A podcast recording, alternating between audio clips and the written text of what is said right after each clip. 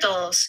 En este podcast hablaremos acerca de la película sobre la historia de Camilo Gorman en relación con el gobierno de Juan Manuel de Rosas y el rol de la mujer durante el siglo XIX. Así que comencemos.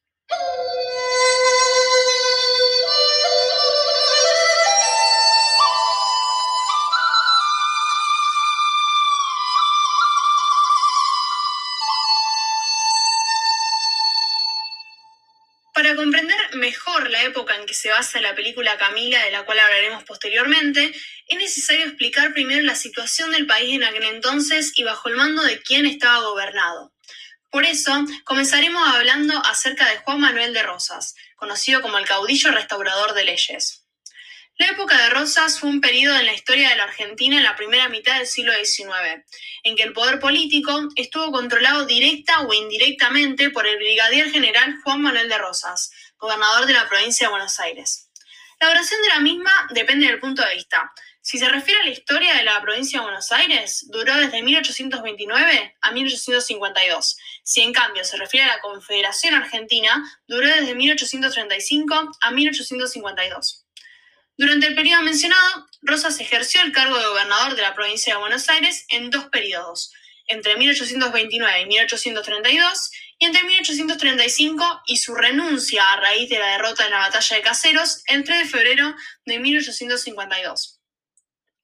Durante el periodo no existió ningún gobierno nacional, es decir, todavía no había un presidente elegido que gobernara el país, y Rosas no ejerció cargo alguno de carácter nacional, pero las demás provincias le delegaron el manejo de las relaciones exteriores de todas ellas, incluyendo la firma de tratados en tiempos de paz y las declaraciones de guerra.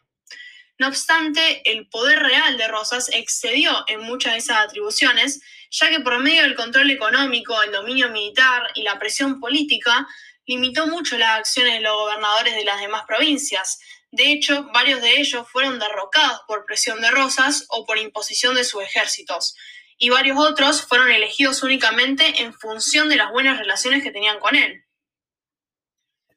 Pero ¿quién fue este caudillo tan temido y respetado? Rosas podría decirse que fue un héroe popular para la tradición revisionista, pero a la vez un autoritario y tirano para la tradición liberal. Él es considerado un personaje polémico, ya que su historia fue escrita por gente en contra y a favor de él. La familia de Juan Manuel proviene de funcionarios de la época colonial de clase alta y respetable. Él manejaba los negocios familiares siendo administrador de los bienes de su familia en el campo y estanciero. Desafortunadamente para él y su familia, Rosas no llevaba una buena convivencia con su madre, porque ella lo acusaba de despilfarrar los bienes familiares y tampoco estaba de acuerdo con su matrimonio con Encarnación Escurra. Y por lo tanto él se va del campo. Se casa con Encarnación y tiene tres hijos.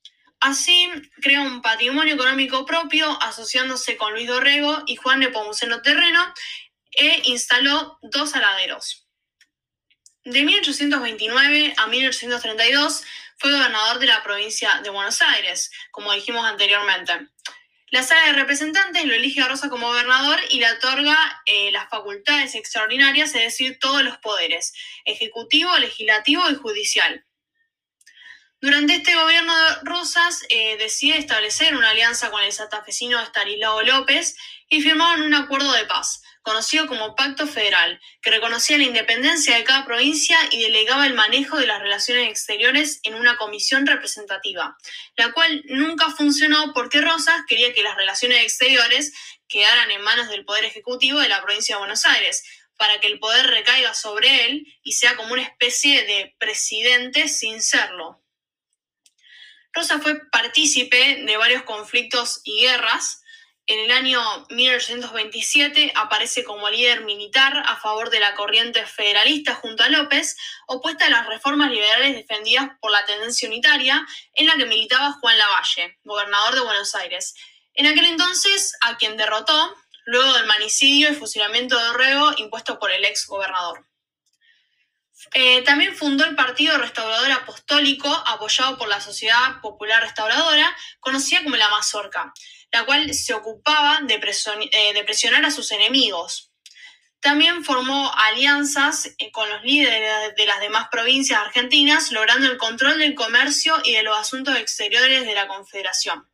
A su vez, en 1833 tuvo un enfrentamiento con los cismáticos que ellos también eran federales, pero no, no apoyaban a Rosas. En ese momento fue la esposa de Rosas, Encarnación Escurra, quien tomó las riendas de la campaña política y dirigió a los apostólicos. Tiempo más tarde, la Sala de Representantes eligió gobernadora Rosas tras la renuncia de Viamonte y Balcarce, pero él no aceptó el cargo porque los liberales no querían otorgarle otra vez las facultades extraordinarias. Sin embargo, en 1835, Rosas vuelve a asumir la gobernación de Buenos Aires por cinco años cargo que solamente aceptó con la condición de que le fueran conferidas esas facultades extraordinarias y el control total del poder público. En 1843 intervino en la Guerra Civil de Uruguay, a su vez Gran Bretaña y Francia tomaron represalias imponiendo bloqueos a Buenos Aires, conflictos que se impusieron entre 1838 a 1840 y 1845 a 1850. Además, el 3 de febrero de 1852 se produjo la llamada Batalla de Caseros, que fue un enfrentamiento entre el ejército de la Confederación Argentina, al mando de Juan Manuel, quien fue derrocado por el Ejército Grande, compuesto por las fuerzas del Brasil, el Uruguay, las provincias de Entre Ríos, Corrientes y Santa Fe, y los unitarios exiliados, liderados por Justo José de Urquiza, gobernador de Entre Ríos. Esta batalla tuvo como consecuencia la renuncia inmediata de Rosas al gobierno y su exilio a Gran Bretaña. De esta manera, falleció el 14 de marzo de 1877 en Swateling, eh, Hampshire, en Gran Bretaña, y 111 años más tarde su cuerpo fue sepultado en el cementerio de Recoleta. Toda esta breve historia de su vida nos lleva a hacernos la siguiente pregunta. Rosas, ¿fue un tirano o un restaurador de leyes? Lo positivo del gobierno de Rosas es que trajo estabilidad política y económica luego de varios años de anarquía, que gobernó siguiendo principios populares y nacionales y que aseguró el dominio de Buenos Aires sobre las provincias, a la vez que respetó y promovió las autonomías de las mismas. En teoría fue un gran caudillo, lo negativo de todo esto es que persiguió en forma implacable y sanguinaria a quienes se lo oponían, con un alto número de crímenes sin sentido, sin mencionar que en ese momento al no haber una constitución establecida, se violaban varios derechos que hoy conocemos como libertad de expresión, de cultura y de libre pensamiento. No había diarios que no sean oficialistas, la gente no podía leer o vender libros que no sean aprobados por el gobierno. También estaba la mazorca que fusilaba a aquellos que no llevaban el símbolo rojo del federalismo y que estaban en contra de Rosas. De allí la famosa frase de él, Federación o muerte. Y el poder ilimitado que tenía Juan Manuel. La película Camila es un claro ejemplo de esto, ya que además de que sucedió durante el gobierno de Rosas, usada para demostrarle al pueblo lo que le sucedería a aquellos que no cumplieran las normas impuestas por el gobernador, como el amor prohibido entre un cura y una mujer que terminarían fusilados por desobedecer los estándares de la sociedad rosista.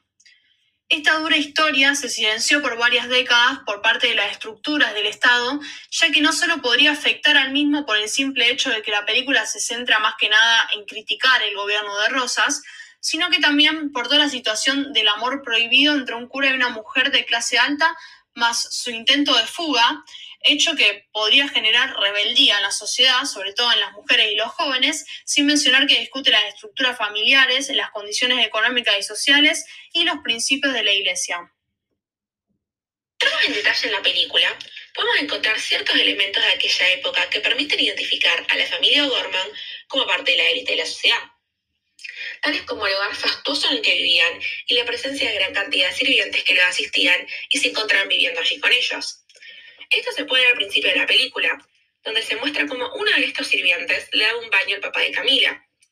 Otro claro ejemplo de que esta familia pertenecía a la clase social alta es la gente importante con la que se juntaban, que los visitaba cuando festejaban algún tipo de evento, ya que tenían muchos conocidos dentro del ámbito social alto, como gobernadores, curas y personas con mucho dinero. Más allá de sus lujos, también es importante remarcar el hecho de que el padre, al ser federalista y estar completamente a favor del gobernador de Buenos Aires, debía ser el principal símbolo de adhesión al gobierno de Rosas, el cual puede verse en esta película gran cantidad de veces, sobre todo en aquellos símbolos de color rojo, que era el color del régimen y especialmente la divisa punzó, que era una franja de color rojizo muy popular entre los seguidores de Rosas y que tenía escrita en ella, Viva la Confederación Argentina, Mueran los salvajes asquerosos inmundos unitarios. Muera el loco traidor salvaje unitario de Urquiza. A lo largo de esta película, podemos ver al padre de Camila usando este símbolo, y en un momento recordándole al padre aislado de usarlo, ya que era obligatorio utilizarlo en todo momento y era de suma importancia, porque si no lo usabas era como estar en contra de Rosas y del federalismo. Si nos inclinamos más hacia la forma de gobernar de Rosas, en ese momento histórico, el delito que se les atribuye a Camila y a aislado es considerado sumamente grave, sobre todo en una sociedad conservadora y religiosa, por lo que las autoridades consideran que debe aplicarse una pena tan rigurosa que disuada al resto de la población para no cometer algo semejante. La pena de fusilamiento normalmente es usada en contextos militares. En este caso, dado que las unidades irregulares militares de Rosas constituían una parte importante de la forma de gobernar al gobierno, es entendible que utilizaran el fusilamiento como forma de aplicar el castigo, aunque no sea justo para ambos y para su propia familia. Sobre todo para la madre de Camila, quien al final de esta película discute con su esposo por no querer salvar a su hija para quedar bien ante los miembros de la élite y Rosas. Y es por eso que su madre se pregunta quién podría salvar a su hija si era la única que se preocupaba por ella. Este es otro claro ejemplo de que la mujer no tenía poder alguno o siquiera derecho a opinar y expresarse, ni aunque la vida de sus propios hijos corriera peligro.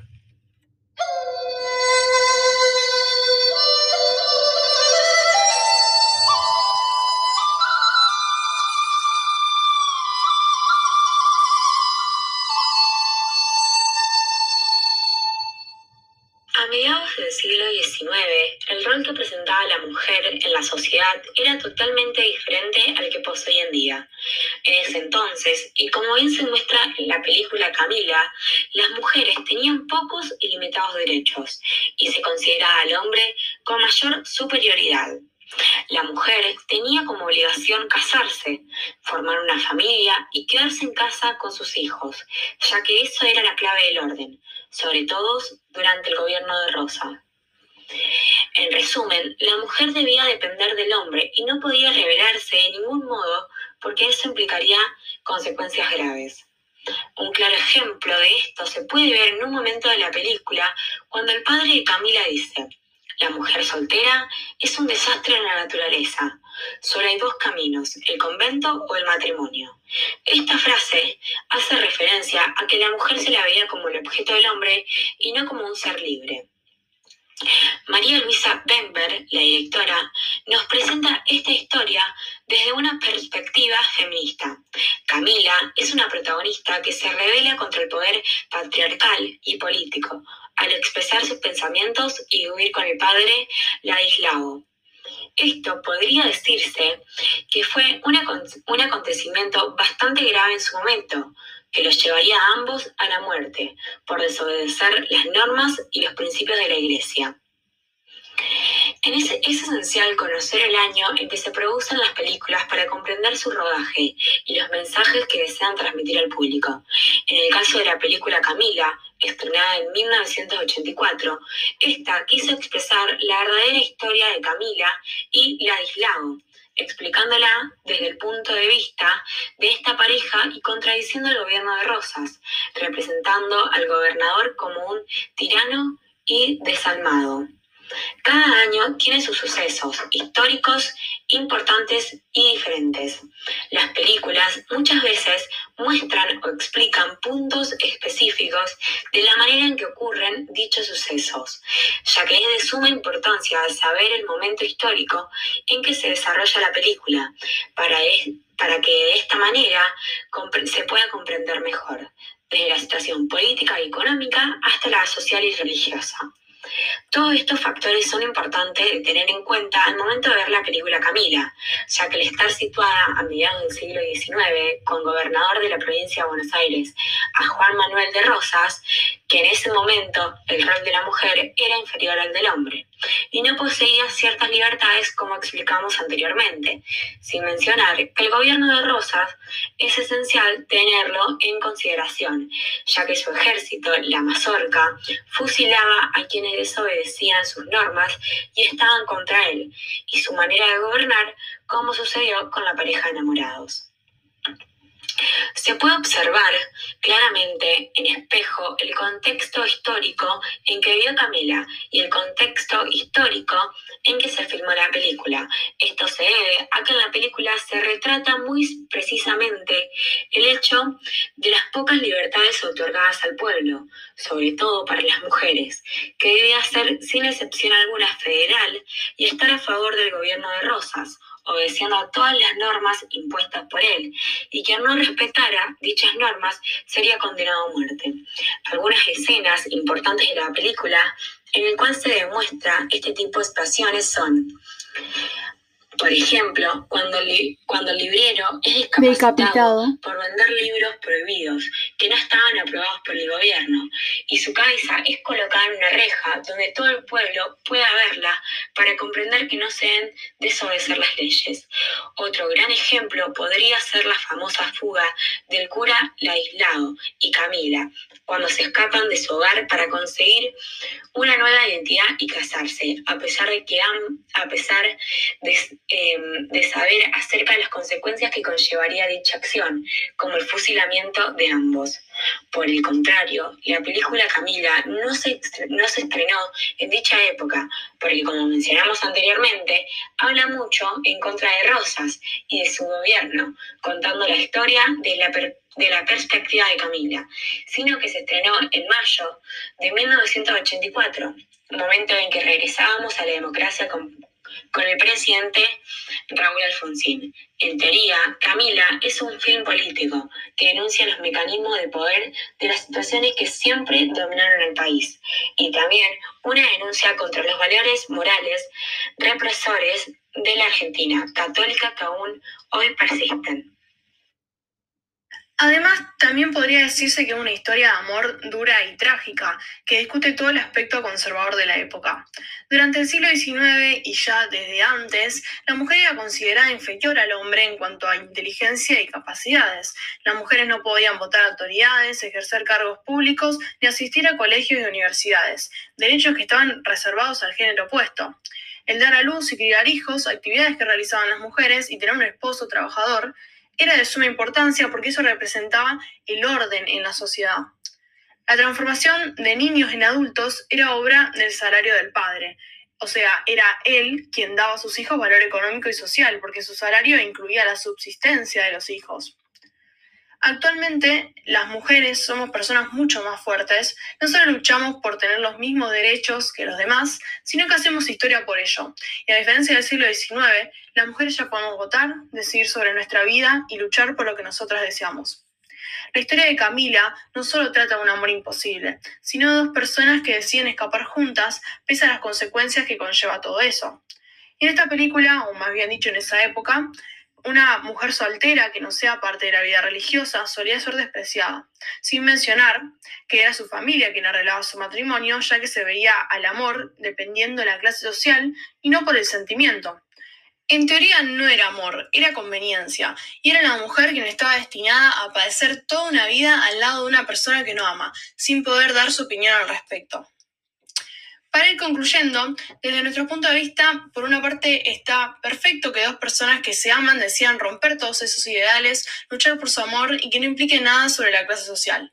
Pero de cierta manera ellos abandonaron a sus seres queridos sin importar las consecuencias que su fuga causaría a sus familias y a ellos mismos. Quizá debieron hablarlo primero, pero lo cierto es que, cuando se trata de amor, todo es espontáneo y las diferencias se vuelven indivisibles. Con esto ya llegamos al final del podcast, espero que le haya gustado y muchas gracias por escuchar.